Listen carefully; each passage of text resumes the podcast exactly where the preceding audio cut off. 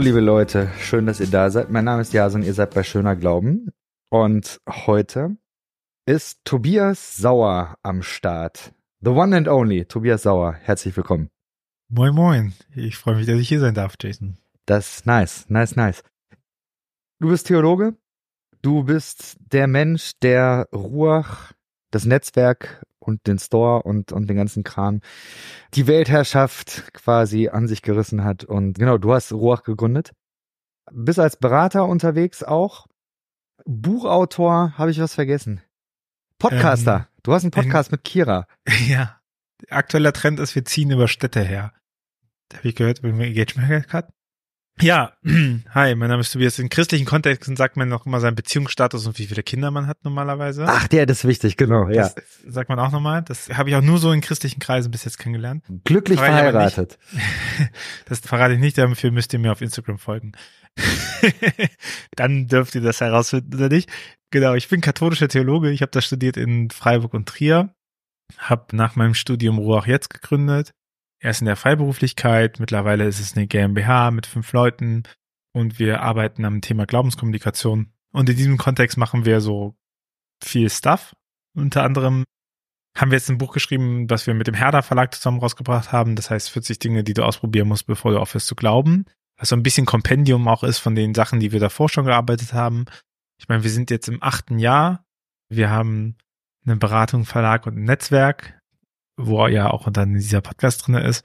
Und äh, wir haben Bock, Infrastruktur zu bieten dafür, dass Leute Menschen die Möglichkeit geben können, Glaube und Spiritualität wieder als Ressource für ihr eigenes Leben zu entdecken. Also so ein bisschen, bisschen Graswurzelarbeit. Das ist krass. Hast du, äh, ist das dein erstes Buch, was du rausgebracht hast? Wenn man meine Mama fragt, ja, aber oh, das ist so toll, dass du ein Buch machst. Nein, äh, wir haben ja im, im Roch jetzt Verlag ja schon ein paar Bücher rausgebracht. Das war nicht immer einfach zum Beispiel, gibt es seit in drei Bänden. Die Texte habe ich alle geschrieben, wo es um Heiligengeschichten geht aus der Ich-Perspektive, das Projekt. Zusammen mit Fabian habe ich ja das Projekt Nerv mich nicht mit Fakten, wobei Fabian dafür das Buch die meisten Texte geschrieben hat. Aber um das Projekt kümmern wir uns auch. Genau. Aber das ist jetzt auf jeden Fall das erste Buch im Fremdverlag. So, und jetzt müssen wir auch noch kurz über mein Buch reden, weil sonst verkauft sich das nicht. äh, da, ich, ich habe wirklich kein Problem damit, wenn sich dein Buch verkauft, ja, so. ja, das wäre gut. Ich finde das gut.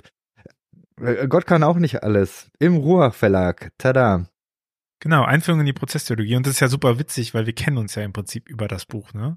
Ja, das ist also, ziemlich witzig, ja. Erzähl. Hast du die Geschichte mal erzählt? Ist die publik? Darf man die erzählen? Die darf man, natürlich darf man die erzählen in Jas und ich haben uns für ein anderes Projekt mal getroffen. Da wurden getroffen und irgendwie hieß es die ganze Zeit, ja, ja, mit dem Jasan muss man mal sprechen. Der hat ein ganzes Buch schon fertig geschrieben über. Also alle wollten dieses Buch haben. Keiner wollte dieses Buch haben, aber es war fertig geschrieben. Schon voll lange. Und als es dann so ein bisschen ernster wurde, auch mit Verlagsarbeit und sowas, und ich wusste um dieses Buch und ich habe es ja auch damals mal äh, angelesen, und dieses Manuskript und so, und als erster war um Verlagsarbeit, warst du eine der ersten, die ich angeschrieben habe und gesagt hat, ey, da war doch mal was. Hast du nicht Bock, dass wir das nochmal durchziehen? Und dann haben wir parallel noch einen Verlag aufgebaut, nicht für Jasons Buch, aber so allgemein. Und jetzt sind wir an einem Punkt, wo wir das publizieren können und äh, halt nochmal komplett überarbeitet und das Manuskript, also ich, ich, ich habe das allein zwei, dreimal gelesen und genau, und jetzt ist das einer, einer Druckvorstufe. Also wir warten jetzt eigentlich nur noch, dass wir es jetzt in Druck geben können, alles anderes geregelt und dann kommt es Mitte April raus und das ist halt irgendwie auch verrückt, ne? Weil ich meine, wann haben wir, wir haben uns Januar 2019 getroffen. Nein, dann ist das Wahnsinn. Wir haben uns Januar 2019 in Düsseldorf getroffen. Überleg mal. Mega verrückt, ne? Es ist eine ultra lange Zeit. Das, auch, das sind auch schon, ich finde 2019 klingt noch nicht so weit, aber das sind halt auch fünf Jahre. Einfach, was äh, da alles passiert ist bis dahin. Krass. Ja. ja. Verrückt, sehr verrückt. Da kanntest du das Wort Corona wahrscheinlich genauso wenig wie ich. ja. Und dann, uh, crazy. let's go. Ja, das ist spannend. Also deswegen Einführung in die Prozesstheologie, auch sehr spannend. Ich bin offensichtlich oft kein Prozesstheologe. Werdet man, wird man vielleicht im Laufe des Podcasts feststellen. Aber oh, da bin ich gespannt. Ich finde das eine sehr entspannt, ich finde es eine sehr interessante Denkfigur der Theologie. Aber ich bin auch nicht fucking into Prozesstheologie, dass ich jetzt das so differenziert rausmachen kann. Ne? Ich merke nur, dass wenn ich meine Theologie angucke und wie ich das mache und ich lese Prozesstheologie, dann stelle ich fest, dass das nicht meine Art der Theologie ist. Witzig. Witzig, Ja. dabei hast du das Buch gelesen. Ja, ja, und das ist vielleicht eine evangelikale Prägung, aber normalerweise, wenn man gute Sachen publiziert, muss man nicht immer einen missionarischen Eifer haben, dass die Leute das übernehmen und Sie müssen es nur kaufen. nein, nein, das ist voll cool. äh, Aber zum Beispiel, also, let's get into it. Ich würde nicht davon ausgehen, dass Gott sich ändert. Ach, spannend. Ja. Das heißt, du glaubst, dass, also diese, diese Idee, dass Gott Erfahrungen machen kann, würdest du sagen, ne? Mhm. Doch? Ich würde ja sagen, dass Gottes Botschaft immer gleich bleibt und der Kontext, im Menschen, in dem Menschen das verstehen können, sich ändert. Ja, da würde ich auch mitgehen. Ich glaube, da kann man auch prozesstheologisch mitgehen. Ja, ich Die Frage ist ja, meine, das ist ja der immer so, sind ja Vollkommenheit, Spannungen, ne? Ja. Also außer in der Glaubenskongregation in, im Vatikan kennt ja auch jeder an, dass Theologie Graubereiche hat und Mhm. dass die Sachen ineinander übergehen. So, und dass man nicht alles mit Anathema verfluchen muss. Aber genau, ich würde jetzt, also mein Gottesbild hat Stand jetzt keine Erfahrungen, keine, keine Progression in Erkenntnisse oder sowas, sondern ist er statisch. Aber ich, wie gesagt, ich finde es eine sehr spannende Denkfigur. Und ich keine, keine Ahnung, ich hatte jetzt auch bis jetzt noch nicht so eine starke Krise, dass ich mir die Theodizee-Frage nochmal stellen musste an meiner eigenen Person oder sowas. Und ich glaube, da kommt ja auch nochmal viel rein und das ist ja auch nochmal die Stärke von Prozesstheologie. Sowas. Aber Da eine. Alternative zu ihm, genau. Zum Beispiel, aber auch ja voll gut, ne, weil ich meine, Macht, gut, mit dem rede ich darüber, ne, aber zum Beispiel zu sagen, ja, was ist Gottes Macht und worin ist sie beschränkt, ja, zu sagen, okay, ja, Gott kann ja auch gar nicht alles, Gott kann ja gar nicht lügen, zum Beispiel, oder, oder zürnen, Zorn ist im Alten Testament immer eine vorübergehende Sache, aber nie eine Eigenschaft oder so. Deswegen, ja, wir werden es wohl nie wissen bis zum jüngsten Tag. Tada! Im April kommt raus und dann können sich die Hörenden selber ein Bild machen und genau. Jetzt hast du selber ein Buch geschrieben. Also noch ein Buch geschrieben. Und ich finde ja, das ist tatsächlich ein Buch, was extrem gut in unsere Zeit passt. 40 Dinge, die du ausprobiert haben musst, bevor du nicht mehr glaubst. Ist das der Titel? Bevor du aufhörst zu glauben. Bevor du aufhörst zu glauben. Sehr geilen Titel, dafür schon mal Props. Ich hab, kannst du mal ein bisschen sagen, wie seid ihr auf die Idee gekommen? Also wir haben den Kontakt mit Herder bekommen und Herder wollte mit uns ein Buch machen und die Anfrage war, einen Fastenbegleiter zu bauen. Irgendwie moderner Fastenbegleiter, ne? Deswegen, das, das, was davon geblieben sind, sind die 40 Dinge. Und dann haben wir so ein bisschen überlegt, was, wodurch wird das interessant? Weil ich allgemein, vielleicht ist es ein bisschen zu sehr overthinken, aber ich denke mir immer, es muss halt irgendwas Geiles sein. Also es muss irgendwie herausstechen. So, Ja. ich, ich denke mir immer, die Leute fänden es hart uninteressant, wenn ich einfach denen 40 Impulstexte gebe Mhm. und dann können sie darüber lesen. Keine Ahnung, ob die es interessant finden oder nicht. Genau, aber deswegen haben wir so ein bisschen überlegt, zusammen mit unserer Lektorin und auch mit Lisa, die Mitherausgeberin ist und den Verlag ja auch primär verantwortet. Und dann sind wir irgendwie zu dem Bild gekommen von diesen Tee-Adventskalendern, dass du so Teesorten hast und die kannst du einfach ausprobieren und dann kannst du überlegen, ob die schmecken oder nicht und dann probierst du am nächsten Tag einen neuen aus und wenn du halt Bock darauf hast, dann kannst du weiterlesen. Und was mir schon immer ein Anliegen ist, ist, ich glaube, christliche Spiritualität muss zugänglich gemacht werden ohne Kirche als Institution. So, du Mhm. kannst von allen möglichen anderen Religionen kannst du was über Spiritualität lernen und das irgendwie in deinem Alltag integrieren und für Kontingenzbewältigung nutzen. Nur bei christlicher Spiritualität denken wir, nee, nee, da brauchst du irgendwie deine Sonntagsgottesdienst-Stempelkarte, bevor wir dir mal erklären, wie ein Rosenkranz funktioniert oder eine Lektion Divine oder ein Tagzeitgebet oder Fasten oder sowas, ne? Es wird ja nirgendwo richtig erklärt oder Psalmgebet, es wird nirgendwo richtig erklärt. Ich habe katholische Theologie studiert, ich weiß immer nicht, wie man Brevier liest. So, also das, das glaube ich, ist ein ist etwas, was auf jeden Fall verbesserungswürdig ist, weil ja auch die christliche Tradition einen großen Fundus hat an unterschiedlichen Spiritualitätspraxisen. Ne? Also es ist ja sehr, sehr eng geführt worden im 13. Jahrhundert auf die Pfarreien. Natürlich nicht aus Macht, sondern nur um den Glauben besser in der Welt präsentieren zu können.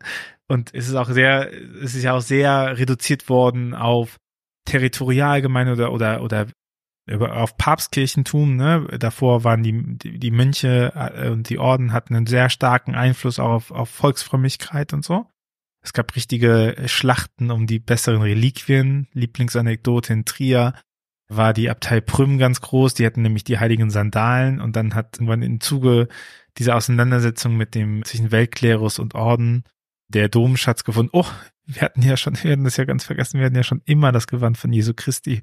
Es ist blöd mit euren Sandalen, ne? Dann geht die Wallfahrt wohl nächstes Jahr zu uns. So, ne? Also man hat sich ja schon sehr eng geführt auf Christi Spiritualität und eigentlich haben wir eine riesen Fundus davon. So, und, und der ist aber wenig gehoben. Der ist oft sehr schwurbelnd gehoben und wenig zugänglich gehoben. Und das ist so ein bisschen die Idee davon, ne? Wie, wie schaffst du halt in diesem Markt von Spiritualität, Kontingenz, Bewältigung, Lebenshilfe, christliche Spiritualität mit einzuweben, dass es funktioniert und nicht peinlich ist. Und das machen wir ja schon eine Weile mit dem Store und die Idee war halt zu sagen, okay, wir bringen mit diesem Buch so ein kleines Kompendium eigentlich raus aus den Produkten, die wir auch schon mal entwickelt haben. Und dann immer eine Einführung in die Praxis, dann gibt es eine kleine Übung, die man direkt ausprobieren kann. Und wenn es einem gefällt, gibt es ein weiterführendes Ding. Ja. Jetzt habe ich, ich aber nichts zum Titel erklärt, ne? Bitte? Jetzt habe ich nichts zum Titel gesagt. Nee, noch nicht. Doch, du hast ja auch. Ich finde, als ich das gesehen habe, war mein erster Gedanke so, ist das jetzt so ein bisschen der Versuch, den Kundenservice von Kirche irgendwie so ein bisschen zu pimpen? So nach dem Motto, alle möglichen Leute wollen aussteigen, die Austrittszahlen sind krass. Jetzt kann man denen eben noch so ein Buch hinterher schieben, so bevor du austrittst, wir geben dir Termin in drei Wochen, aber lies mal das Buch, vielleicht bleibst du dann noch drin. Also die Frage ist, hat es was damit zu tun, dass es irgendwie, dass es viele Austrittszahlen gibt, dass Leute da, da, hat das was mit der Institution zu tun? Mir ist ja prinzipiell, also natürlich nicht im Beratungskontext, da helfe ich mit und da versuche ich auch zu unterstützen. Aber wir machen unsere ganze Arbeit und Infrastruktur nicht für Kirche. Die hat ja eigene Arbeit und eigene Infrastruktur. Ne? Also ich meine, dein Podcast könnte auch eine Kirche bezahlen. Wäre ja super. So würden hm. wir uns ja gar nicht drum kümmern. Faktum ist aber, das existiert ja nicht. Ne? Also gerade auch für Leute, die nicht in offiziellen Strukturen gebunden sind, ist es super schwierig, Gelder zu akquirieren und dann auch noch frei zu arbeiten. Auch super schwierig so. Und das heißt, unsere, unser Augenmerk liegt nicht auf den Erhalt von Kirche.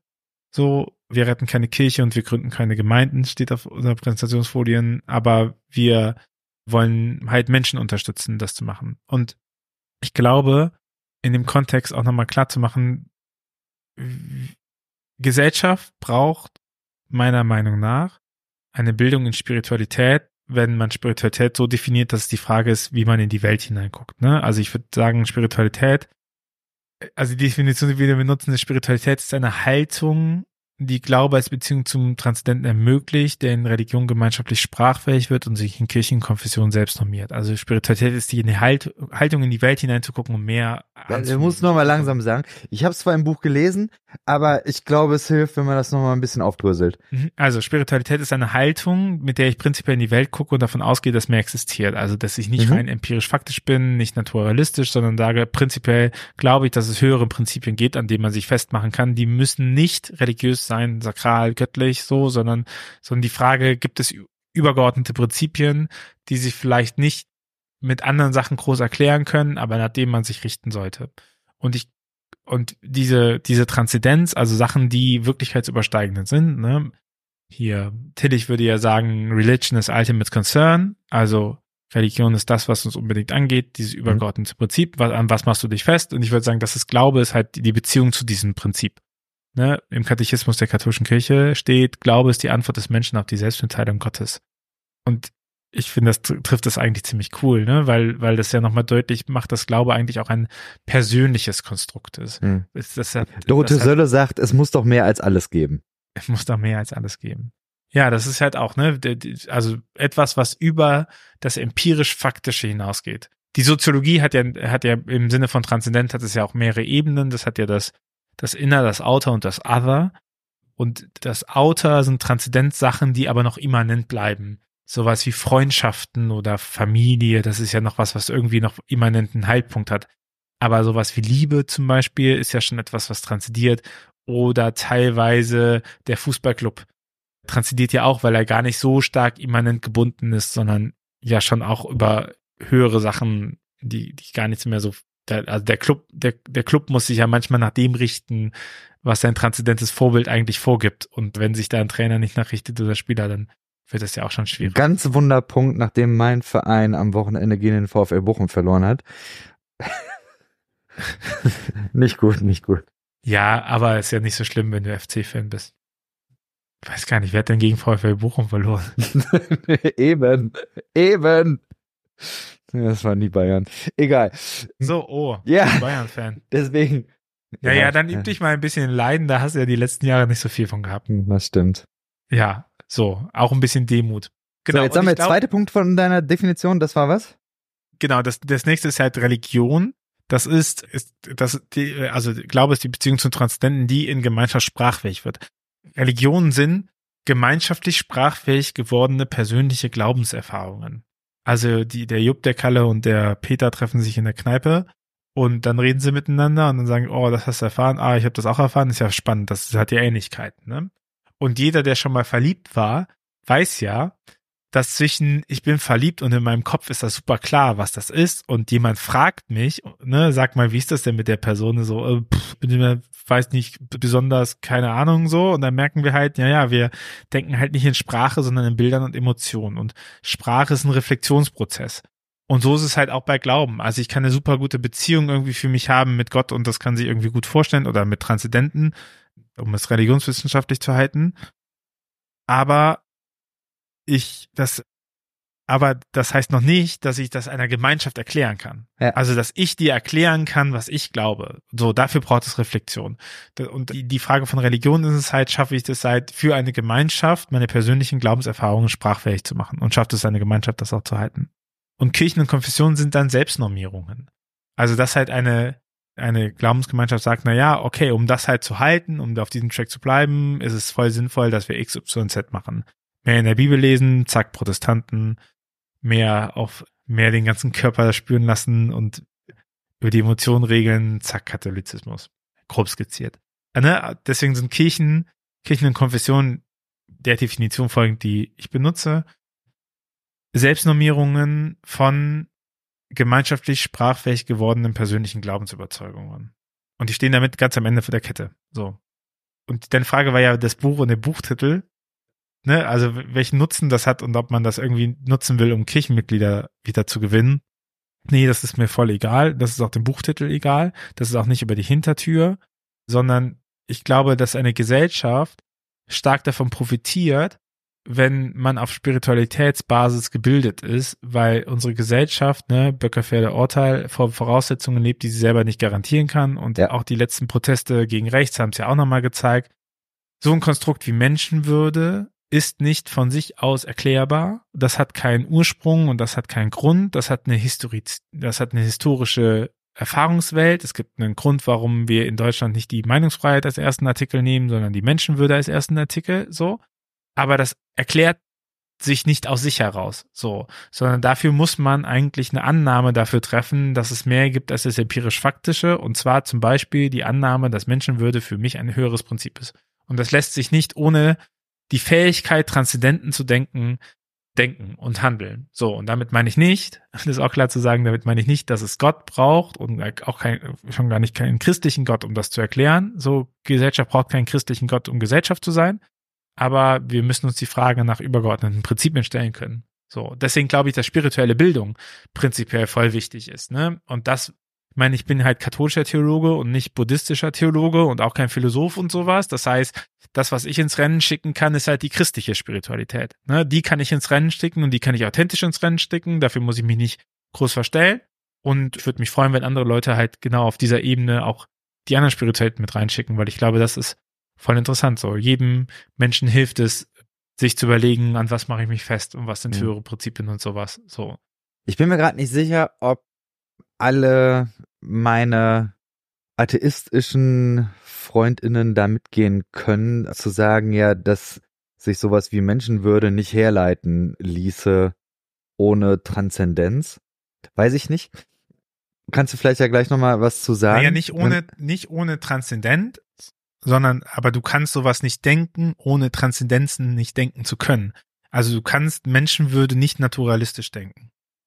Ja, okay. Meine Frage. Ja, dann hast du ja ein Problem. Dann hast du ja das Problem, wie unterscheide ich Mensch von Tieren? Zum Beispiel.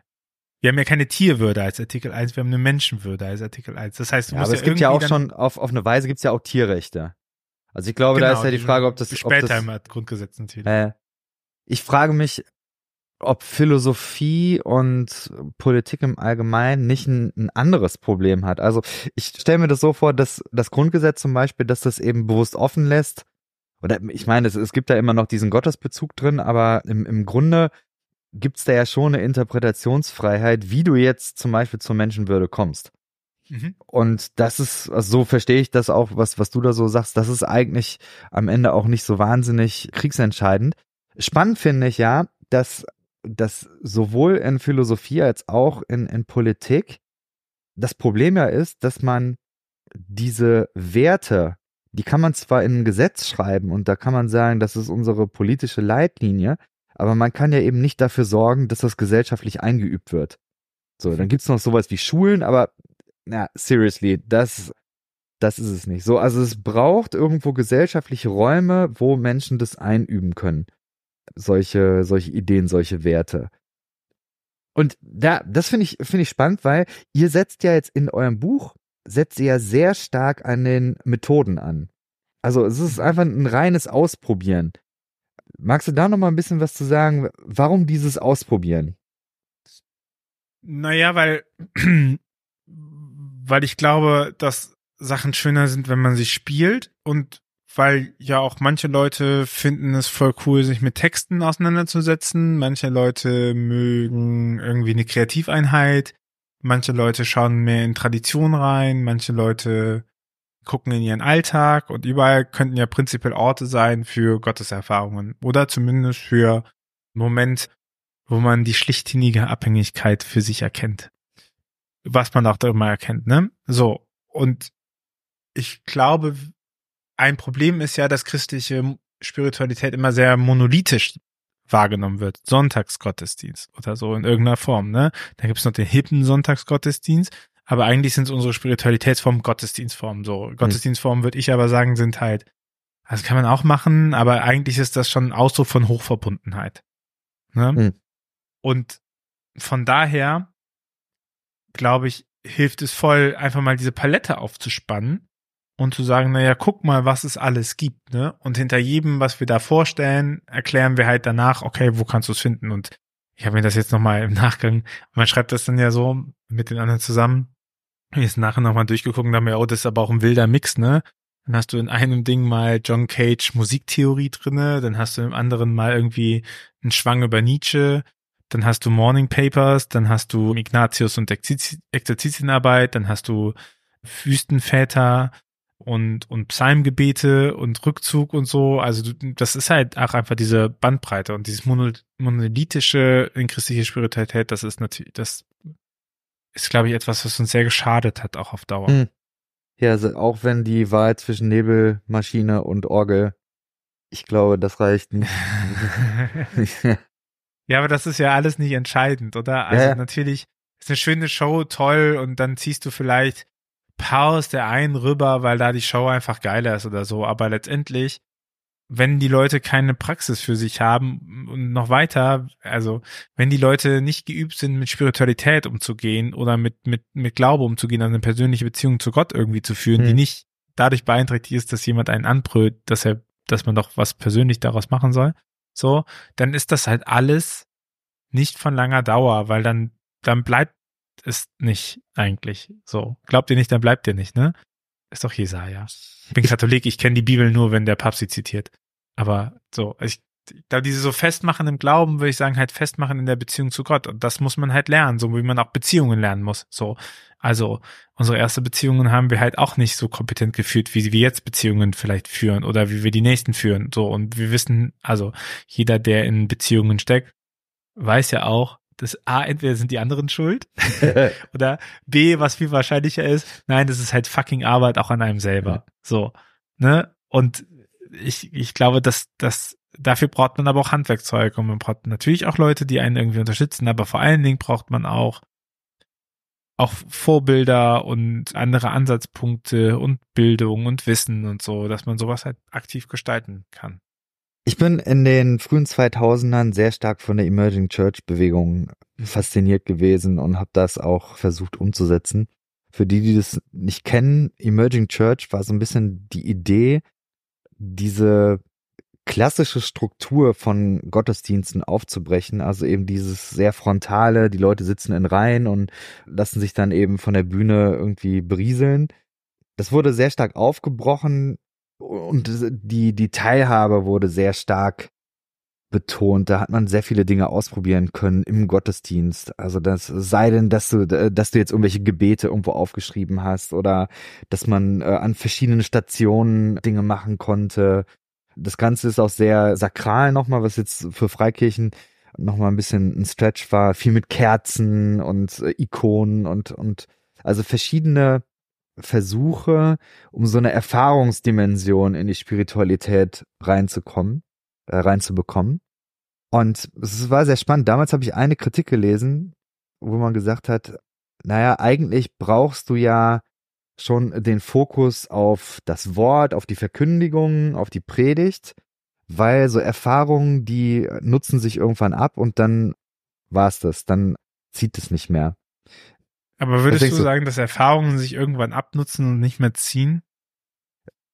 Ich würde das nicht sehen. Ich, ich denke, dass ich, ich bin da schon eher Team Erfahrung. Ich weiß nicht, ob man die Inhalte jetzt gänzlich ausspielen kann gegenüber Erfahrung. Aber vielleicht mach noch mal, was, was denkst du dazu? Also Erfahrung, nutzt sich das naja, ab? Rana würde ja sagen, der Christ der Zukunft ist ein Mystiker, ne? Ja. Und, und Oder er ist gar nicht mehr. Oder er ist gar nicht mehr, ja. Und ich glaube, die, also ich, ich bin aber da auch durch und durch so. Das ist aber auch voll meine Theologie. Ich würde halt sagen, äh, Erfahrung ist eigentlich der Ausgangspunkt für allem Sein, weil das, was wir von Gott wissen, wissen wir dadurch und einzig und allein, dass wir subjektiv erfahrene Menschen sind. Hm. So, es gibt keine objektive Gotteserfahrung. Und das wird immer so ein bisschen vorgegaukelt, indem man dann irgendwie sagt, ja, aber in der Bibel steht's, ne, aber eigentlich sagt auch keine Konfession, dass das objektive Gotteserfahrung ist. So, die einen werten das mal strenger, mal weniger streng als solches, aber letztendlich geht's um inspiriertes Wort. So, mehr oder weniger verdichtet.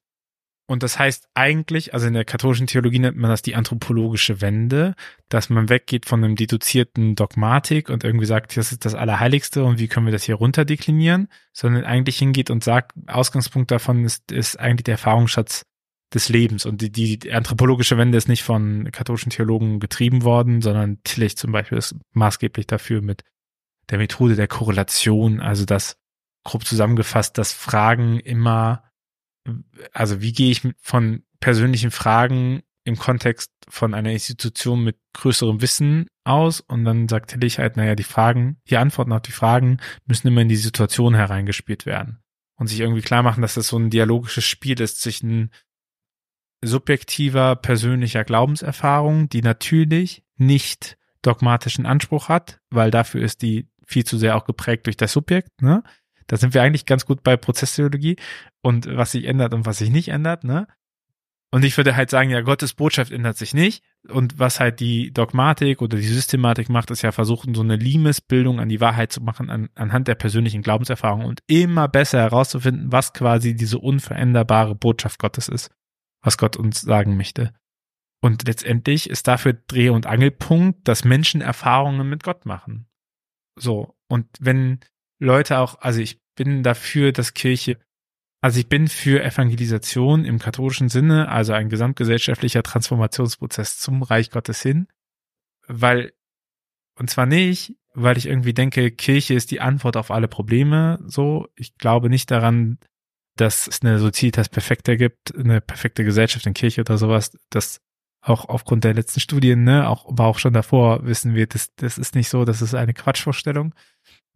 Aber auch aus den theologischen Grund für Kirche, wenn es halt stimmt, dass Gott sich jeden Menschen offenbart und das, und das unsere Quelle ist, um auch in der heutigen Zeit und im heutigen Kontext wieder weiter zu verstehen, was Gott von uns will, weil sich ja unsere, Ohren ändern, ne? Also wir haben sowas wie Gerechtigkeit vor fünf Jahren anders verstanden als heute. Wir haben sowas vom Frieden anders anders verstanden vor dem Russlandangriff als nach dem Russlandangriff. So, also unser unser Kontext ändert sich ja und unser Verständnis ändert sich. Und wenn wir also kontinuierlich up to date sein möchten und verstehen möchten, was Gott uns eigentlich sagt, dann sind wir zwangsläufig darauf angewiesen, dass Menschen bereit sind, mit uns als Institution Kirche über Gott sprechen zu wollen. Weil wenn die das nicht tun, dann hören wir davon nichts. Und jetzt mal rein statistisch gibt es ja jetzt schon mehr Erfahrungen von Gott außerhalb der Kirche als innerhalb der Kirche. Und innerhalb der Kirche, ne, mein Lieblingsbeispiel ist dafür, schaut mal auf die Schuhe, geht mal in die Hauptstraße und schaut mal den Leuten auf die Schuhe und jetzt findet unzählige Sneaker. Und dann geht ihr mal in kirchliche Veranstaltungen, sind alle Sneaker weg. Außer bei Freikirchen, da ist dann vielleicht auch ein Sneakerzwang draußen. Aber in Landeskirchen wisst ihr nicht, alle Sneaker weg. Dafür findet ihr North Face Sachen und Jack Wolfskin und so. Und das hat gar nichts darüber auszusagen, ob der Kleidungsstil jetzt irgendwie passend ist oder nicht. Das ist nicht meine Aussage, sondern klar zu sagen, na ja, wir haben unter 50 Prozent der Leute, die was uns über Gott erzählen können. Und dann sind die auch offensichtlich noch milieuverengt. Also ganz viele Leute, die wir außerhalb der Straße sehen, sehen wir offensichtlich nicht drinnen. Und ich glaube, das ist das theologische Problem da drin. Ne? Und deswegen brauchen wir Mission der Sprachfähigkeit. Wenn Leute nicht mehr bereit sind, mit der Institution über Gott zu sprechen, dann verliert sie ihren Kompass, weil sie innerlich blutleer wird, weil sie nämlich nicht mehr weiß, was Gott immer wieder sagt und all das, was sie weiß, was Gott ihr eigentlich immer wieder sagt, weiß sie halt nur durch eine starke Milieubrille.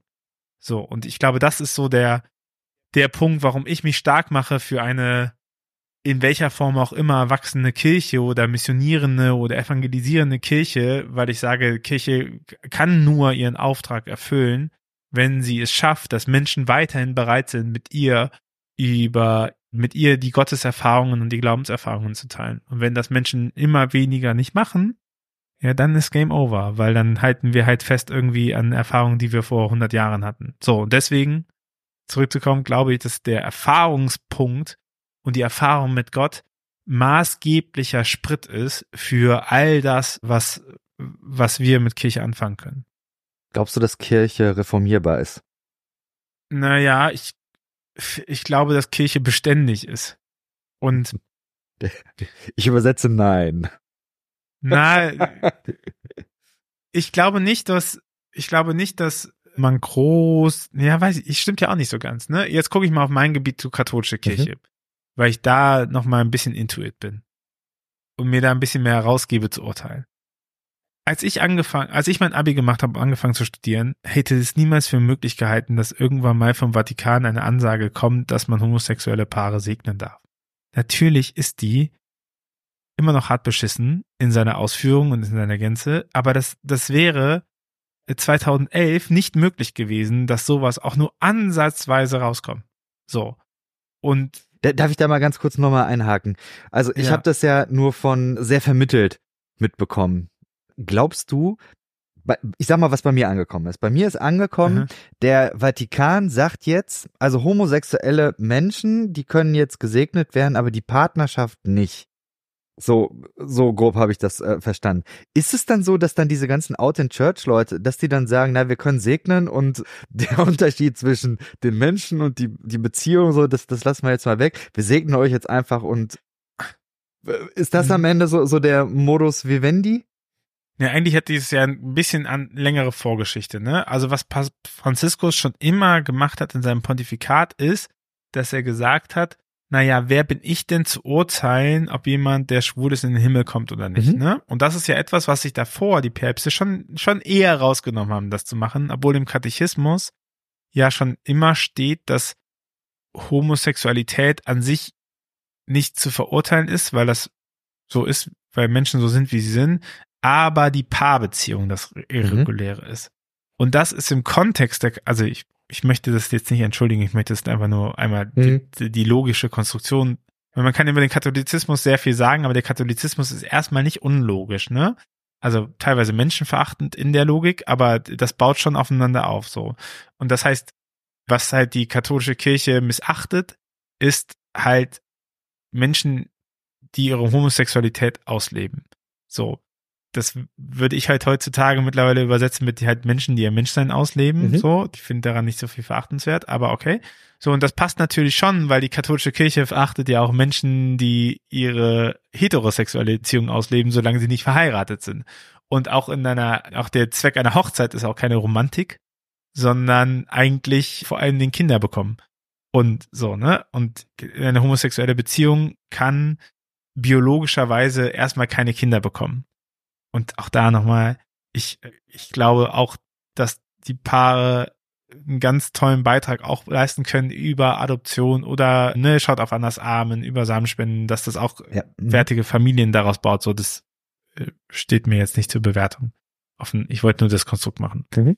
Und genau, und dann gab es diese unsägliche Antwort von der Glaubenskongregation auf die Frage, ob man Homosexuelle segnen darf. Und dann haben sie gesagt, nein, das geht nicht. Und das ist theologisch einfach hart falsch, weil nämlich die Kirche nicht den Segen spricht, sondern der Segen von Gott ist und etwas und Segen ja nur gezeigt wird. Ne? Also mhm. die Segenshandlung macht nur sichtbar, dass Gott eigentlich schon immer segnet. So, und das heißt, Kirche ist gar nicht in der Lage, Segen zu verweigern. Sie könnte sagen, wir glauben, dass Gott diese Menschen nicht segnet, deswegen können wir auch nicht sichtbar machen. Aber sie kann nicht sagen, wir verweigern das oder mhm. sowas. Und genau, und diese Strömungen sind halt zusammengekommen und dann hat sich auch an der Glaubenskongregation was geändert und dahingehend ist dann dieses neue, erstmal die Äußerung, glaube ich, und dann das Papier rausgekommen, was nochmal drin hat, dass diese Segenshandlung für irreguläre Paare, so heißt es ja dann offiziell, und das größte Problem, was der Vatikan immer hat, ist, das darf bloß nicht aussehen wie eine Eheschließung. Nicht, dass die nachher denken, hier wäre eine Ehe geschlossen. So. Und diese Konstruktion zieht sich halt dann auch durch dieses Dokument durch. Und das, genau, von daher ist es immer noch queerfeindlich und es ist auch immer noch nicht, es ist hat, es strotzt auch immer noch von einer gewissen Homophobie drinne. Aber es ist im im Kontext von dem, was ich mir am Anfang meines Studiums vorgestellt hätte, was Kirche, wohin sich Kirche bewegen könnte, trotzdem ein Riesenschritt irgendwie, ne? So, das hätte ich nie gedacht. Und ich glaube, deswegen, ne, deine Frage war ja nach der Reformbereitschaft von Kirche. Genau. Und ich glaube halt, es gibt eine Beständigkeit von Kirche. Also ich glaube, Kirche wird bleiben in Formen, so. Dafür hat die auch einfach viel zu viel Geld. Also, schaut euch mal Kirchensteuereinnahmen ein. Ja, vielleicht reicht es nicht, um die Sachen zu finanzieren, aber das ist auch nicht so wenig Geld, dass die handlungsunfähig sind, ne? So, Umstrukturierungsprozess, okay, aber das ist immer noch alles noch schon ein feines Budget, hätte ich auch ganz gerne. So. Und, und deswegen glaube ich, ist jetzt auch nicht die, die Aufgabe, wenn man was macht, geht es mir jetzt auch nicht darum, irgendwie Kirche umzumeißeln oder so, sondern ich würde gerne einfach den Narrativ rausnehmen, dass progressive Kräfte etwas Neues machen und keine Tradition haben. Hm. Ich würde gerne einfach dafür sorgen, dass halt klar wird, dass es hier eine Kontinuität gibt, auch in der Progression, weil das ist etwas, was Konservative sehr gut schaffen, Progressiven die Tradition absprechen. Und da fühlt hm. sich nämlich so an, als ob der Jason als erstes sich über die Konstruktion Gedanken macht und dann hat der Jason nämlich irgendwann keinen Bock mehr, das zu machen. Und dann kommt in fünf Jahren später wieder jemand und sagt, jetzt mache ich was zur Dekonstruktion und dann sagen alle, ja, das ist ja ganz neu, das können wir ja gar nicht fassen. Ai, ai, ai, ai. Und dann denkt sie, okay, dann mache ich nochmal Pionierarbeit und dann rattert man sich zehn Jahre ab in Pionierarbeit, interessiert nur noch die Hälfte und dann geht die Person wieder weg und dann kommt die nächste Person und sagt, oh, Dekonstruktion wäre ja geil und ist halt mega super, weil alle denken, sie machen was Neues, das heißt, alle denken, sie müssten mit denselben Problemen rauskommen und letztendlich entsteht dadurch keine Veränderung. So. Und ich glaube, wenn man Veränderungen reinbringen will in ein beständiges System, muss man halt gegen gleichzeitig beständige Veränderungsprozesse etablieren und sich nicht darum kümmern, dass man irgendwelche kleine Kämpfe gewinnt, sondern eigentlich, dass man auf diesem unendlichen Spielplan anfängt, Druck aufzubauen und sich halt zu überlegen, so, was, was gibt es denn, ne? So, also, und dann passt ganz gut eigentlich auch wieder zum Titel, weil so eine These ist, es wird eine Zielgruppe geben von Leuten, die mal kirchlich sozialisiert, also die kirchlich sozialisiert sind und prinzipiell auch keine Abneigung dagegen haben, aber die mit Kircheninstitutionen immer weniger anfangen können und sich immer mehr umfremden, äh, ähm, entfremden. Und ich glaube, wenn man die nicht anfängt, auch zu füttern und sagen, hey, guck mal, hier ist aber christliche Spiritualität auch als Content, dann verpuffen die einfach, weil es immer egaler wird, ne? Und dann aus dem Egalsein nochmal rauszuholen, ist viel, viel schwieriger. Und ich glaube, deswegen ist es auch gerade so ein magischer Moment, sich um sowas zu kümmern, ne? Weil, weil halt super viele heimatlos im Glauben werden und wenig Rückenheit finden und vor allen Dingen auch wenig Rückenheit finden aus einer theologischen, progressiven Position heraus und nicht aus einer freikirchlich-gemeinschaftlichen oder aus einer landeskirchlich bistümlich bindenden Perspektive heraus. Ich merke einmal, dass was mich so verwundert ist, dass Menschen, die katholisch oder von mir aus auch evangelisch aufgewachsen sind, dass die irgendwo noch eine, eine gewisse, einen gewissen Bezug zu diesen Formen haben. Mhm. So, also das fängt ja bei Gebäuden an, die von, von dem Aufbau her für mich ganz, ganz viel atmet, was zumindest meiner Theologie her überhaupt gar nicht entspricht. Also fängt schon davon an, dass es viele von diesen Gebäuden ja so eine Kanzel haben, die irgendwie drei Meter hoch erhoben ist. Und die Kanzeln funktionieren auch nur, wenn da Männer hinterstehen, so von den Normkörpern her. Viele Frauen würden da eben hinter verschwinden, kannst du also knicken. Und sehr viele Dinge, die, die eben diese Gebäude atmen, die diese Strukturen atmen, die die Sprache atmen, wo ich sagen würde, das ist mir so fremd, dass, also da, ich meine, ich bin jetzt mein ganzes Leben lang christlich aufgewachsen, aber ich würde sagen, diese Strukturen, diese, diese Formen, die funktionieren für mich nicht. So, jetzt ist aber die Sache, ich glaube, dass es da ja unterschiedliche Arten gibt, wie man damit umgeht. Die einen die dann eher sagen, ja, Tradition ist wichtig, da kann man sich beheimaten und das ist die, diese Kontinuität, die Stabilität, das ist wichtig. Oder vielleicht kann das auch in der Form kommen, dass man eben sagt, naja, aber wir haben ja eben die Wahrheit und die Wahrheit ist eben über Jahrtausende transportiert worden, so das ist das eine. Und die andere Version ist eben, dass man, dass man sagt, ja, man, man, man passt es eben irgendwo an, so dass es für Menschen von heute verständlich ist. Weiß ich, wo bewegt ihr euch da in dem Buch? Oder ist das nochmal eine, eine andere Schublade, die aufmacht? Also, was ich ja auch schon mal im Winter-Podcast sehr breit ausgetreten ist, dass ich ja eintrete für eine christliche, also ich, ich sage, wir, um zu überleben, müssen wir christliche Spiritualität ohne Kirche erklären können. Mhm. Ja. Dafür habe ich von Theologen auf Twitter Haue bekommen, weil ich ja zu blöd bin, Ekklesiologie zu verstehen. Da ich mir geil. Und auf Instagram habe ich super viele Zusprache bekommen und gesagt, ja, genau das bin ich. Das ist meine Zielgruppe. Genau das, ich brauche, ich möchte mich gerne damit auseinandersetzen. Ich habe aber keinen Bock, in Kirche zu gehen und so. Und Thorsten Dietz hat es äh, in Wort und Fleisch so schön zusammengefasst, dass er sagte, Ruach jetzt ist Team Christentum. Mhm.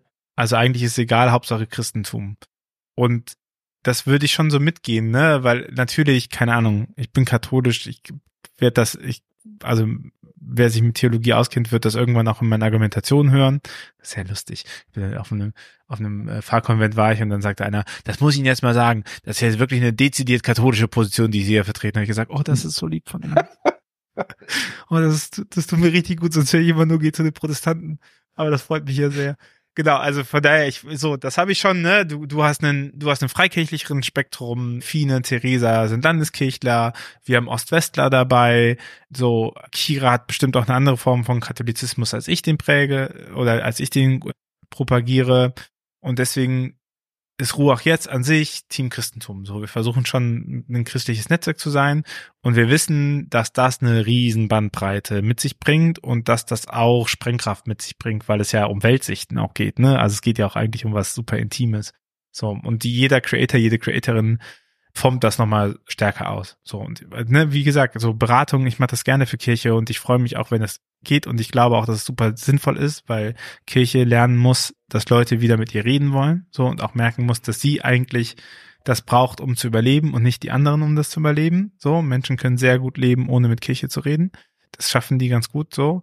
Aber Kirche wird das nicht schaffen. So, deswegen ist mir das schon wichtig, das auch deutlich zu machen. Aber ich habe ich habe keinen Vertrag mit der Kirche. Also ich bin da nicht angestellt und so. Ich weiß nicht. Ich merke selber, wie ich irgendwie entsozialisiere in ganz vielen Sachen. Ist mir aufgefallen, dass ich an Aschermittwoch ein Brötchen mit Fleischkäse gepostet hat. Dann fiel mir so irgendwie drei Stunden später auf, oh, am strengsten katholischen Fastentag. Gut gemacht. Oh. Ups. Hat sich aber keiner beschwert. Offensichtlich interessiert das die Leute auch zu wenig. Und ich habe zu wenig konservative Follower hin. Genau. Aber keine Ahnung, weißt du, ich merke das ja auch so an mir dass so diese Entfernung stattfindet. Und ich glaube auch nicht nur, dass die was mit mir zu tun hat, die hat auch was mit meiner Kirche zu tun und dass meine Kirche mir auch, also dass ich meiner Kirche, glaube ich, auch ziemlich egal bin. Hm. Also als Person so. Ihr habt 40 Dinge aufgeschrieben, die Kirche, nein, Quatsch, die, die man ausprobieren kann, bevor man den Glauben verlässt. Magst du mal so ein paar Dinge anteasern, wo du sagst, die lohnen sich hier mal zur Sprache zu bringen? Guck mal, ich glaube, es lohnt. Also man kann ja kleiner Tipp, wer sich überlegt, ob das Buch für sie, sie, ihr es interessant ist. Man kann die Leseprobe sich angucken. Da sind die ersten 16 Seiten drin und dann haben wir auch das Inhaltsverzeichnis. Und mit diesem Inhaltsverzeichnis sind natürlich auch die 40 Dinge drauf. Und ich glaube auch auf unseren, ich glaube auf unseren Social Media Kanälen müssten sie auch drauf sein. Genau. Aber ich gucke mal rein. Also was natürlich was ich immer sehr gerne mag, ist dieses von 100 runterzählen. Das ist ja auch etwas, was so in dem ersten Store-Produkt drinne war. Super simpel einfach mal von 100 runterzählen bis 0 und dann von da aus gucken, was der nächste Schritt ist. Und die Idee dahinter ist, kommt ein, also ist eine Methode, die, die habe ich jetzt nicht erfunden, aber ich habe sie zumindest so noch nicht gefunden in den Kontexten, ist aber eigentlich so in dem Bereich von Exerzitien anzuordnen. Also Exerzitien sind geistliche Übungen, das führt jetzt ein bisschen vielleicht weit, aber es sind die Überzeugung, die auf Ignatius zurückziehen und geht halt darum, dass man seinen Geist genauso trainieren kann wie seinen Körper. Ne? Also wie ich meinen Geist auf Sport, äh, meinen Körper auf Sport trainieren kann, so kann ich auch meinen Geist auch darauf trainieren, die Spiritualitätserfahrung machen zu können. So. Und eine wichtige Sache, ob du jetzt glaubst oder nicht, oder nicht glauben willst oder sowas, ist ja, sich immer wieder klar zu machen, dass wir eigentlich super stark in Routinen leben und dass unser ganzer Alltag sehr schnell in Routinen gebaut ist. Auch das ist keine religiöse Erkenntnis, ne? Denk an schnelles Denken, langsames Denken von Daniel Kehmann, glaube ich. Ich, ich habe ich, schnelles Denken, langsames Denken von Daniel Kahneman, hm. Kahnemann. So, Klassiker, Wirtschaftspsychologe, glaube ich. So, also wir haben halt zwei Systeme in unserem Gehirn. Das eine macht routiniert schnelle Antworten und das andere ist das analytische Denken, aber das braucht halt super viel Kraft und deswegen sagt unser Gehirn, nee, nee, wenn ich das nicht brauche, dann brauche ich das nicht. So und ganz, ganz viele von so Misdirections oder Marketing-Tricks basieren halt auch darauf, dass man quasi Leute dazu zwingt, die schnelle Entscheidung zu treffen. Also der hervorgehobene Button ist der Button, den du klickst, auch wenn da draufstehen würde, fuck auf meine Seele, mhm. so. Aber trotzdem würdest du es machen, weil du liest das eigentlich gar nicht, ne? Du, du arbeitest ganz viel mit Autopiloten und mit Routinen und so. Du machst dir morgens keine Gedanken darüber, was du was du isst und was du frühstückst und mit welchen Beinen du aufstellst, das passiert einfach so. Und das ist ja auch voll gut, ne? Weil wenn du dir über den ganzen Alltag Gedanken machen müsstest, dann wäre es ja auch, das wäre auch wirklich sehr anstrengend. So, und diese 100 Sekunden ist zum Beispiel eine kleine Übung, womit man diesen Autopiloten einmal kurz unterbrechen kann, ne? Weil in der Zeit, wo du von 100 runterzählst, hat dein Kopf keine andere Möglichkeit, außer sich darauf zu konzentrieren. Und dann hast du kurz danach einen kleinen Moment, wo du bewusst eine nächste Entscheidung treffen kannst. Ne? Und das ist zum Beispiel eine, eine Sache, um sich zu zentrieren oder so. Wir haben aber auch klassischerweise, was ich sehr mag, ist ein bewusst ein Buch mit Weisheit lesen. Ne?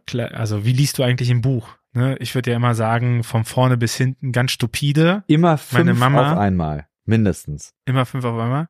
Ja, aber ich lese die immer, ich lese die wirklich immer von vorne bis hinten durch. Meine Mama liest die Bücher immer zuerst von hinten. Macht mich wahnsinnig, finde ich sollte verboten werden. Es kommt drauf an, so. was für Bücher. Also Sachbücher, ja. die lese ich auch häufig kreuz und quer.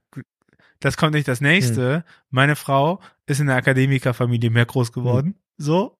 Und die lacht mich immer auf, weil ich auch fucking Sachbücher von vorne bis hinten lese. Und sie sagt, Tobias, das ist total bescheuert, Sachbücher von vorne bis hinten. Why? Du guckst dir das Inhaltsverzeichnis yeah. an und du liest die Kapitel, die du brauchst und fertig. So. Yeah. Und ich kann das nicht. Ich habe so ein Bedürfnis durch so, ne, aber okay, haben wir das auch geklärt. Aber wie liest du ein, ein Buch voller Weisheit? So, also wie liest du ein Buch, was ja gar nicht Sachbuch sein möchte, sondern was zum Beispiel wie die Bibel Lebenserfahrungen sammelt hm. oder so, ne? Und die irgendwie hinsetzt. Wie liest du denn sowas? Da gibt's die mittelalterliche Methode Lectio Divine. Und also der, ich suche mir die hier mal gerade raus, eine Art und Weise, wie man quasi Schriftmeditation macht. Das trifft, glaube ich, am besten. So, und dann haben wir halt die, die Schritte drin, ne? Die werden, also du liest den Text langsam und aufmerksam, die Lektio. Zweiter Schritt ist die Meditatio.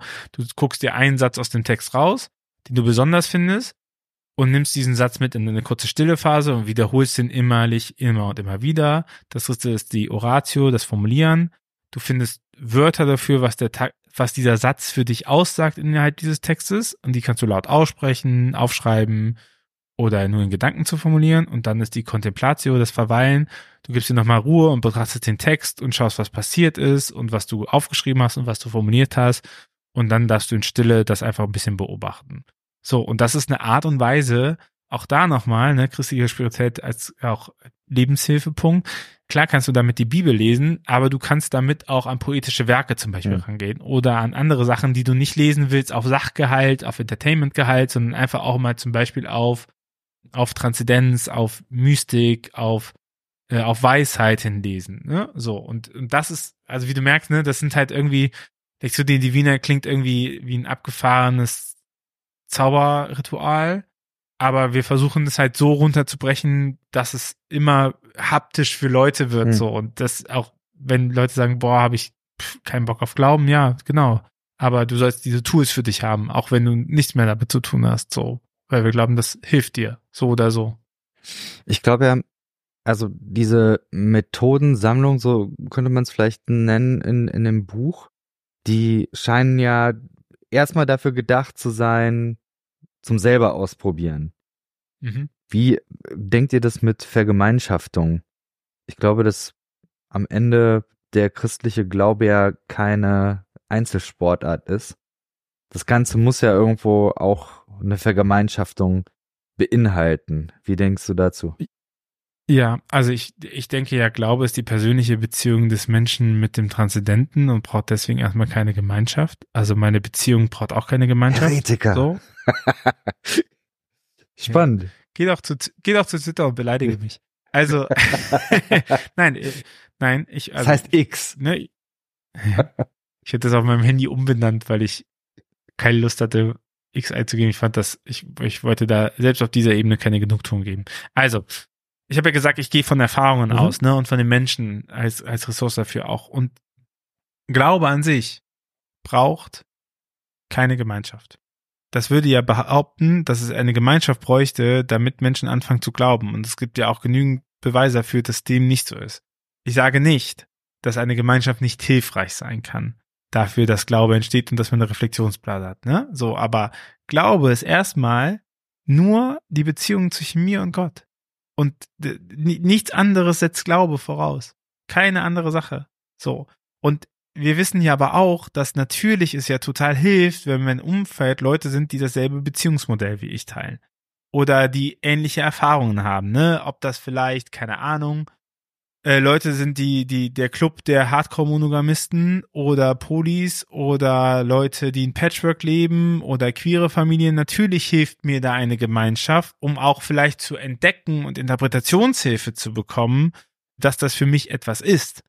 Aber letztendlich meine Beziehung meine Beziehung und die wird nicht besser oder schlechter dadurch, dass erstmal das andere die ersetzen oder sowas, sondern ich muss dafür Entscheidungen treffen und ich muss darin äh, mündig werden, so. Und in dieser Analogie würde ich halt auch Glauben bestehen. Natürlich hilft mir das und helfen mir Konfession und helfen mir auch Kirche.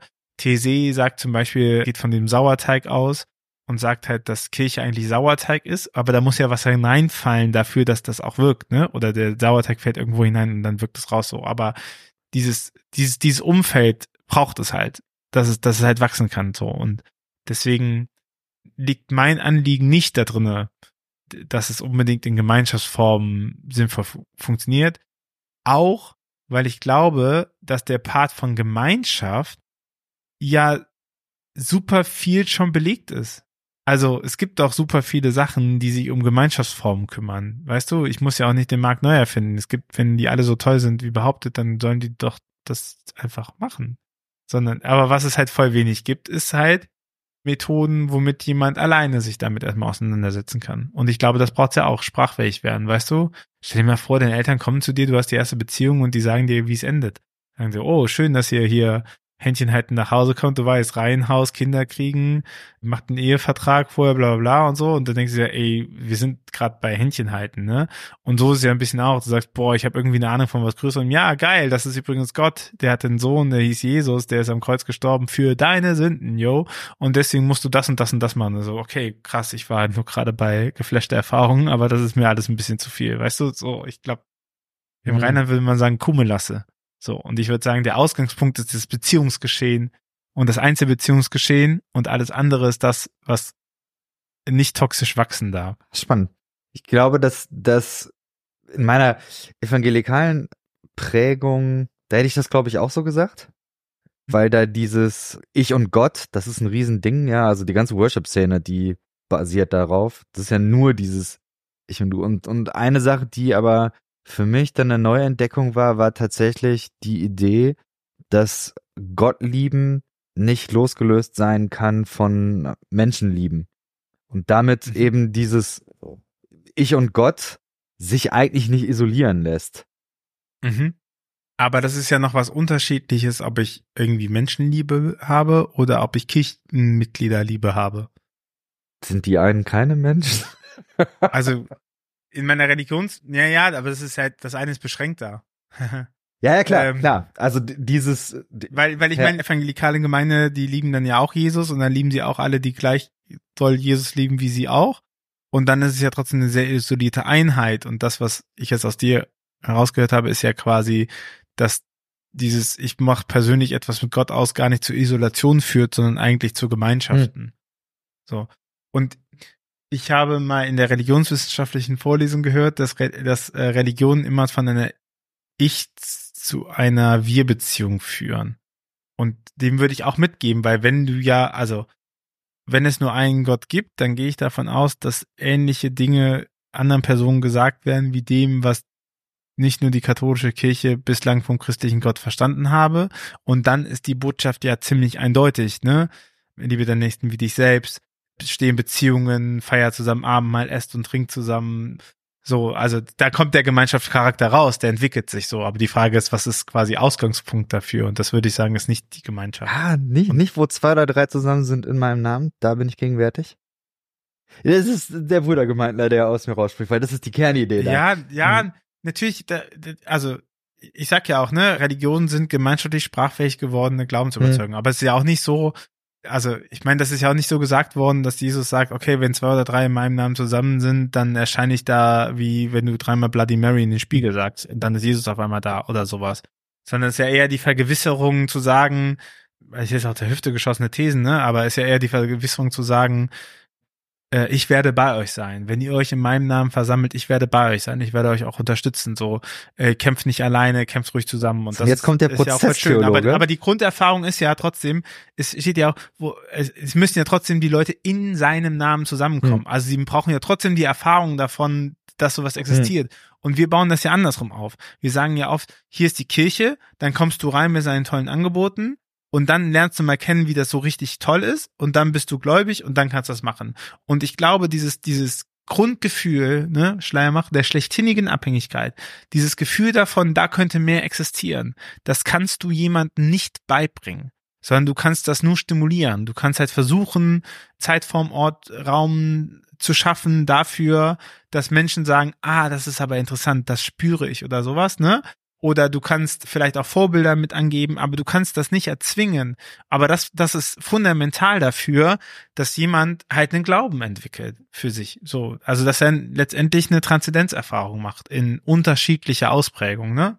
So und Skillebecks niederländischer Dogmatiker würde halt sagen, das sind Disclosure-Erfahrungen, also Erfahrungen, die immanente Erfahrungen auf die Transzendenz hin aufschlüsseln und, und entschlüsseln und so. Hm. Ich glaube, das sind das sind die Ausgangspunkte dafür, dass jemand im Glauben bleibt und auch in der Gemeinschaft bleibt. Weil ansonsten können wir auch einfach einen Jugendclub aufmachen. Ich, das ist jetzt harte Thesen, aber ich würde sagen, wenn, wenn, wenn, wenn wir ernsthaft Kirche sein wollen, dann müssen wir uns ernsthaft um den Glauben der einzelnen Menschen auch kümmern. Mhm. Und wenn uns das egal ist, also wenn wir sagen, wir machen da gar keine, jeder darf kommen, alles so cool, dann hat das für mich einen sehr schönen karitativen Charakter und dann ist das für mich Ausdruck von christlicher Religiosität und Spiritualität. Aber dann muss Kirche auch so ehrlich sein und nicht behaupten, dass sie da Kirche ist, sondern muss, dann ist sie halt genauso austausch, also dann ist sie halt auf eine austauschbar nicht, aber dann ist sie halt einfach ein Anbieter unter vielen, weil das Ausschlagkriterium ist halt, ob, ob man darüber einen Mehrwert oder in Kontakt mit dem Meer kommen kann. Ich glaube, das, also zumindest so wie ich. Oh, Bold Types, ey, du hast mich abbetrunken gemacht und jetzt bringst du mich zu solchen ja. Themen. Aus dem Kontext geschnitten ist, Tobias hat sich radikalisiert. schreibt nette Bücher über Christentum. Twittert, twittert. Ich bin radikal der Kirche gegenüber. Ich bin nicht radikal den Menschen gegenüber. Was ist eigentlich jetzt, wenn das ganze Ding X heißt? Heißt es dann jetzt auch X drüber oder? Ich glaube, die Leute Ja, sagen sag noch auch Twitter immer, Ich muss drüber. noch kurz ein X schreiben. Ein X schreiben, das hört sich voll scheiße an. ja. Das ist traurig. Ja, ich, aber ich benutze die Plattform tatsächlich auch schon. Ich habe sie auch davor weniger genutzt und ich benutze sie jetzt noch weniger. Das, ne, ne. So, jetzt wo fast keiner mehr zuhört. Jetzt müssen wir Ja. noch mal über Städte reden. Du bist der Meinung, dass Frankfurt die hässlichste Stadt der Welt ist. ja, und ich meine, dass Berlin die abgefuckteste Stadt der Welt ist. Berlin ist die abgefuckteste. Mhm. Okay. Mhm. Mhm. Spannend. Also ich würde ja sagen, Frankfurt ist nicht die hässlichste Stadt. Das ist Offenbach. Das ist auch, Aber mit Ansage, ich habe Fotobeweise, kann ich gerne. es gibt viele hässliche Städte in Deutschland, ne? Das, also für die Leute, die es nicht wissen, ich habe einen wunderschönen Podcast mit wunderbaren Kira Bea. Und äh, der ist ausstehend, was am siebten Tag übrig bleibt. Der kommt meistens freitags morgens raus. Äh, Diesen, dieses Jahr sogar ziemlich regelmäßig. Und es ist der Entertainment-Podcast der digitalen Kirche, denn ihr habt, ihr habt, wir hatten eine Folge, die ging irgendwie übers Phantasialand hin zu Offenbarungsdogmatik, hin zu Vatikanpapieren, hin zu Dating-Apps oder so, ne? Also wilde Mischung immer. Und, Ja, aber es ähm, ist auch so ein bisschen, wie, wie soll ich sagen? Also es gibt so eine gewisse Dynamik zwischen euch beiden. Ich Ja, weiß nicht, Hassliebe, wie soll man das nennen? Und ich weiß auch nicht, Ich- ist das eigentlich gespielt? Nein, wir mögen uns. ich sag Kira immer, ich habe den Podcast gemacht, damit ich ihre FollowerInnen abbekomme. Das mache ich so transparent, weil ich habe Kira ist ins Netzwerk gekommen, da hatte sie so 200 und ich habe so knapp die 1000 geknackt, glaube ich. Und mittlerweile hat Kira einfach viel zu viel und hat mich dreifach überrundet. Genau. Nein, das ist auch ihr genau Kira. Das ist eine gute da haben wir eben über Städte geredet. Und zum Thema Engagementrate, Social Media, ne? Ich habe auch gesagt, Freiburg ist die schönste Stadt der Welt. Glaubst du, jemand hat mir geschrieben, ah, schön, dass du die Stadt lobst? Nee, das interessiert keinen. Aber weißt, was meinst du, was Nachrichten eingeflattert sind, wenn man Städte beleidigt? Echt? Auch ein bisschen traurig. Ja, genau. Komisch. Äh, Berlin, ja, aber Berlin. Aber ganz ehrlich, also Frankfurt. Guck, warst du mal in Duisburg? Alter Falter. Ich bin mal von Bottrop vom Bahnhof bis in die Innenstadt gelaufen und beim ersten Mal, als ich da war, bin ich direkt in der Innenstadt gelandet und haben wir, ach, die ist ja ganz nett, der Marktplatz ist ja wirklich ganz schön. Und dann bin ich beim zweiten Mal vom, vom Bahnhof aus bis nach Bottrop gelaufen, in die Innenstadt rein und dann mir Ja, richtig hart. Duisburg muss noch hässlicher Ja, ja. sein, ne? aber warst du Ja. mal in Wuppertal? Ja, ja ich habe mir tatsächlich früher mal von meinen Großeltern habe ich mir zu Weihnachten gewünscht, dass ich mit denen einen Ausflug mache und dann waren wir öfter mal in Köln und haben einen Ausflug gemacht, so einen Oma-Opa-Enkel-Ausflug und dann habe ich mir sogar zweimal Wuppertal gewünscht und dann sind wir mit der Wuppertaler der Ja, da kann man eben so, so ganz schön noch mal so den ganzen Kram von hinten auch noch sehen. Ah, Nee, es ist, es ist einfach, ja. Aber Frankfurt, das, aber ich fand's eine coole Idee, Ja. einfach mal, ja, Einfach mal, man muss auch mal Statements auf jeden. Fall. Auf jeden Fall. Ja, jetzt denken die Leute, ich bin radikal und Städtehasser. Ja. Danke, Jason. Das war mir eine Freude, hier zu sein. Du hast nur die schönsten Seiten von mir aufgezeigt. Also wenn's, wenn's jetzt keine Twitter-Nachrichten, X-Nachrichten hagelt, dann weiß ich auch nicht. Ja, schreibt mir doch einfach an feedback at Podcast gehört, die haben einfach immer random E-Mail-Adresse von einem Kollegen gesagt. Und also durch, durch also wenn ihr Kritik an mich habt, schreibt doch einfach an lisa.ruach.jetzt. Shoutout. Da an Lisa geht raus. Nein, ihr könnt mir immer schreiben. Ein Traum. Ich, ich stehe auch zu meinen, ich stehe auch zu meinen Thesen. Ich will auch nochmal sagen, ne, es geht mir nicht darum, dass Kirche keinen Wert hat, wenn sie nicht mit Glauben zu tun hat, aber ich glaube, dass, die- dass, dass das schon ein wesentlicher Bestandteil ist. Also wenn ein christliches Krankenhaus nicht zu unterscheiden ist von einem nicht christlichen Krankenhaus, dann frage ich mich schon, warum das christliches Krankenhaus heißen soll, muss. So, also das, keine Ahnung, wenn ich irgendwo was draufschreibe als als irgendein Label, dann erwarte ich auch in der Kundschaft, dass dass mir das auch was bringt, so, dass ich da auch einen Mehrwert irgendwie raus habe. Oder sind wir einfach nur eine ein Bereichsteller der Dienstleistung im Sinne des Subsidiaritätsprinzips, die das machen? Das fände ich ein bisschen. Ich höre daraus auch sehr stark ein Gegengewicht gegen vielleicht eine Frömmigkeit, Praxis, die du vielleicht vor Augen hast. So nach dem Motto, du gehst halt in den Gottesdienst und das ist dann das höchste der Gefühle an, an Spiritualität. Und da würde ich ihm sagen, ja, ja da gibt's glaube ich kein zu wenig an Menschen Angebote zu ermöglichen, äh, Angebote zu schaffen, um, um die eigene Spiritualität auszubauen. Ich bin halt hardcore dafür, dass wir unsere Sachen ernst Ja. nehmen. Ja. So, und, und ich meine, wenn wir es halt nicht schaffen, wenn wir es nicht schaffen, in dieser Gesellschaft über Glauben zu reden, dann sollten wir halt aufhören, rumzuheulen. Dann haben, dann schaffen wir es einfach nicht. Das ist, halt- das hängt ja auch ein bisschen von unseren Fähigkeiten ab, oder? Von dem, was wir machen. Und es ist ja auch nicht so, also, Retalk, jetzt hört ja keiner mehr hin, ne? es ist ja auch nicht so, dass alles mega geil läuft und die Welt einfach nur nicht versteht, wie mega geil alles ist. So, sondern gerade auch in Corona-Zeiten, wo halt viele auf fremde Plattformen dann nochmal gegangen ist, hat sie einfach gezeigt, dass ganz viel kulturell gefixt Hm. wird. Weil halt Leute eh sonntags in die Kirche gehen und dann ist ihnen fast egal, was da vorne läuft und so. Und wenn du aber auf fremde Bühnen gehst, dann merkst du auf einmal, das, das interessiert ja gar nicht so viele, wie ich dachte. So, und diesen Test machen wir ganz oft nicht, weil wir natürlich es voll geil finden, dass wir auf fremden, dass wir auf der eigenen Bühnen sind, wo die Leute halt auch da sind. Ja klar, weil es ja super unangenehm ist. Ich habe eine Lesung in München gemacht für das Buch und ich hatte Angst, dass ich nachher vor den drei Leuten sitze, die ich eingeladen habe. So, ne, kam dann Gott sei Dank ein bisschen mehr. Aber das ist super unangenehm, sich so einer Situation auszusetzen, weil man das ja auch voll lange gar nicht weiß und so. Also ich verstehe da schon die Grundlage. Aber ich glaube, sich nochmal eigentlich ernsthaft zu reflektieren und zu sagen, hey, woran liegt's, ne? Und es liegt selten, es liegt selten am blöden Kunden. Das Ja, muss das man mal so. auch Das so ehrlich so. sagen. So. Wenn man einen Podcast nicht gehört hat, ist die Wahrscheinlichkeit, dass er langweilig ist, hoch. Hm. So. Oder dass der nicht die Beständigkeit hat.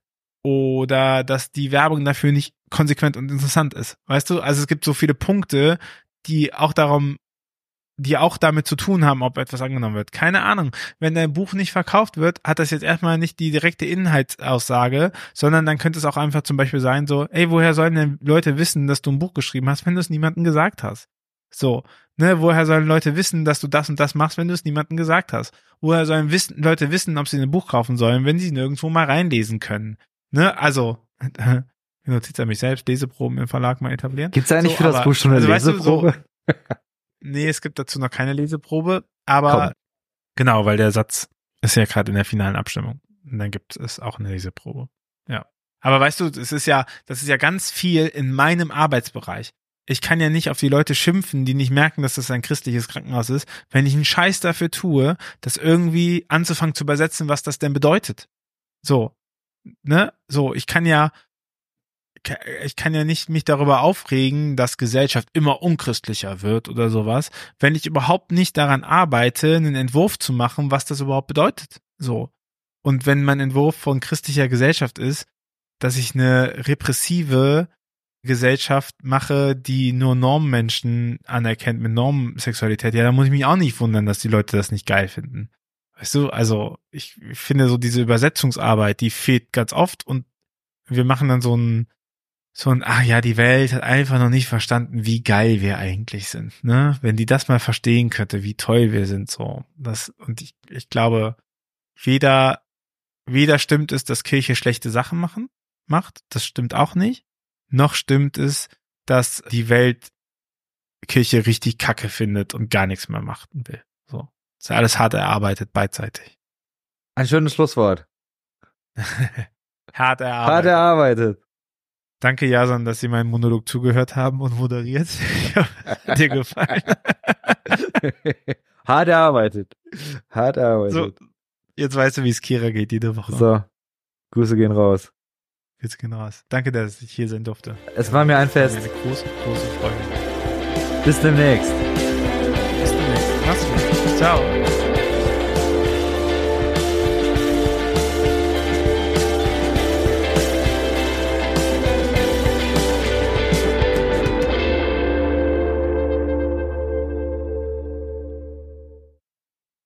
Dieser Podcast ist Teil des Ruach Jetzt Netzwerks.